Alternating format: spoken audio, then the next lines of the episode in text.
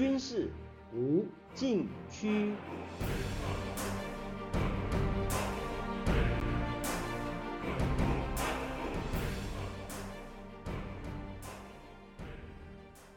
听众朋友们，大家好！您现在收听的是自由亚洲电台的军事无禁区栏目，我是栏目的主持人齐乐意。俄罗斯入侵乌克兰已经超过二十天，是二战以来欧洲最大规模的战争，三百万难民流离失所。面对强敌入侵，乌克兰军民没有屈服，仍然誓死抵抗。这不禁让人想起丘吉尔的一句名言。在战争与屈辱面前，你选择了屈辱，可是屈辱过后，你仍要面对战争。这是二战初期丘吉尔批评他的前任英国首相张伯伦对纳粹德国采取绥靖政策所讲的话。所幸历史没有重演。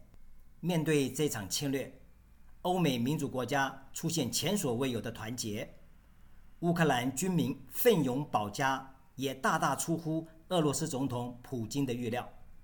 战争的残酷带给乌克兰巨大伤亡，但是战事正朝着对俄罗斯不利的方向发展。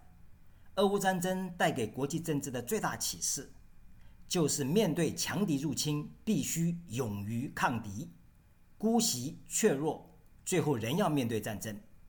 前者赢得尊重，获得外援；后者丧失斗志。后果更惨，这个道理同样适用于台海局势。俄乌战争到今天，双方进入第四轮谈判。现在谈判以视频方式，每天都在进行。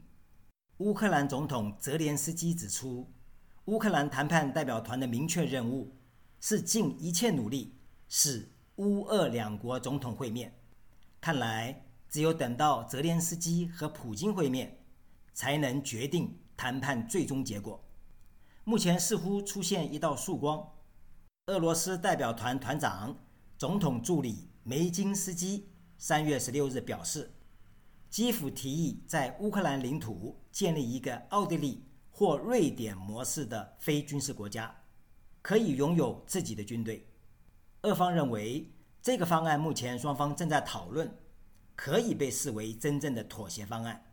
不过，这是俄罗斯单方面的说法，乌克兰并不同意。基辅坚持只能有乌克兰模式，而且要有合法确认的安全保障。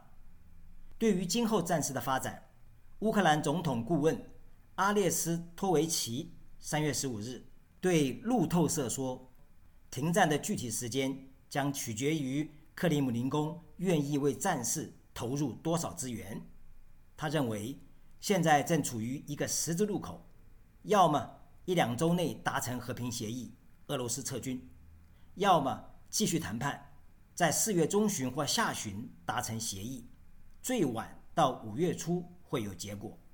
不过，他附带一句：即便达成和平协议，在俄军尚未全面撤离的情况下，小规模的战术冲突可能会持续一年。在这个关键时刻。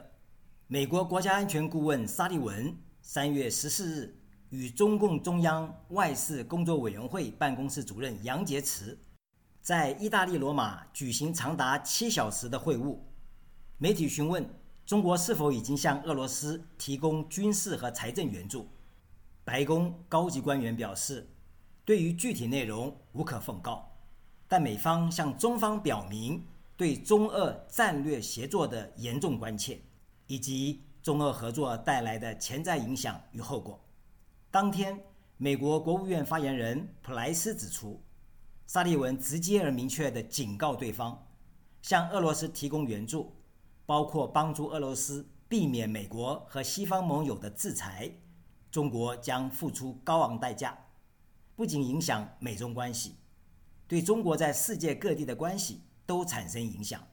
多位美国官员认为。北京若在战争期间援助俄罗斯，将面临经济制裁的风险。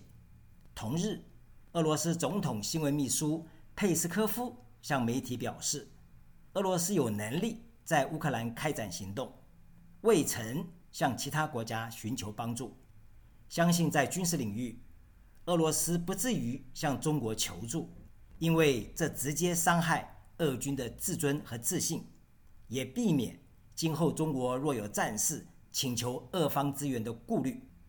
俄罗斯需要的是中国的经济支持，有世界第二大经济体的保证，使俄罗斯经济不至于在西方排山倒海的经济制裁下面临瓦解，而激起民怨或哗变。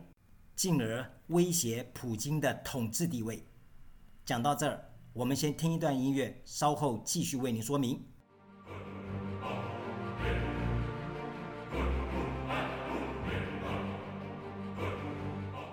军事无禁区。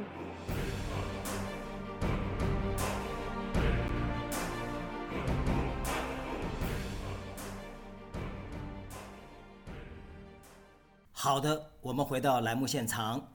目前，普京陷入两线作战，对外军事行动遇挫，对内经济处境艰难。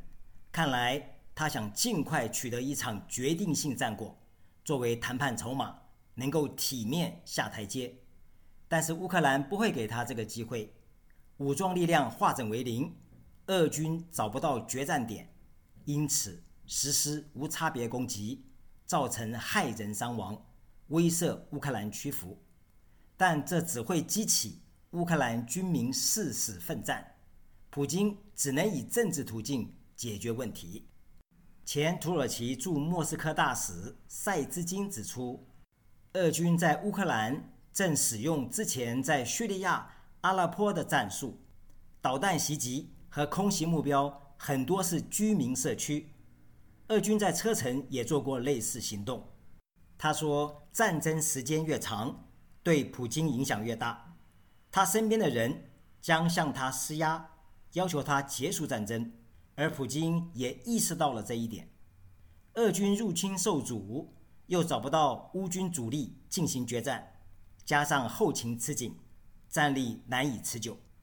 俄军最大的作战失误，除了轻敌。”并在开战初期不能以特种作战斩首或抓捕泽连斯基，推翻乌克兰政府，同时又无法在最短时间摧毁乌克兰空防力量，彻底掌握制空权，导致地面作战推进不利，四处遭到阻击。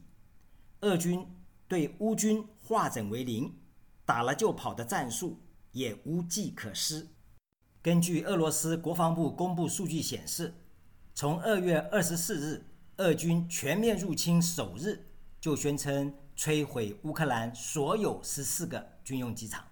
但是在三月十三日之前，也就是开战的第十八天，乌克兰公布共击落俄罗斯战机七十四架，包括空战和被防空导弹击落，以及直升机八十六架，显示乌克兰军用机场并没有被彻底摧毁。战机仍能起飞作战，原因是俄军的战术导弹数量不足，未能发动多波次攻击；另外是导弹精度不高，又以爆破型单弹头为主，无法在有限的攻击中彻底瘫痪机场。乌军的防空导弹老旧，却展现一定的战力。西方援助的便携式防空导弹也是乌军战力大增的主因。苏三四是俄军先进重型战斗轰炸机，竟然在低空突防中被击落，因为它以非制导炸弹对地攻击，为求命中精度，不得不低空飞行，给了便携式防空导弹射手攻击的机会，说明俄罗斯空军缺少精确制导炸弹，无法从高空对地攻击，由此印证一些专家研判。俄军战前对先进武器准备不足，由于俄军未能完全掌握制空权，空地一体作战也不到位，对地面部队没有发挥密接支援的作用，导致地面作战层层受阻。数据显示，截至三月十六日，俄军共摧毁乌克兰将近四千一百个军事基础设施，击毁坦克及其他装甲车。一千三百五十三辆，摧毁野战火炮和多管火箭炮系统六百二十二个，战果看似辉煌，但仔细一算，俄军击毁前者的数量只占乌军总量的百分之十一，后者占百分之三十四，距离瓦解乌克兰地面主力部队的路还很长。只要乌军坚持不懈，分散出击，俄军迟早要被拖垮。讲到这儿，我们先听一段音乐，稍后继续为您说明。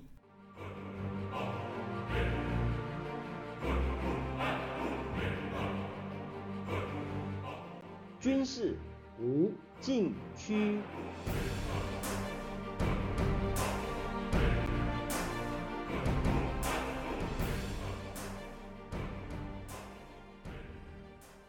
好的，我们回到栏目现场。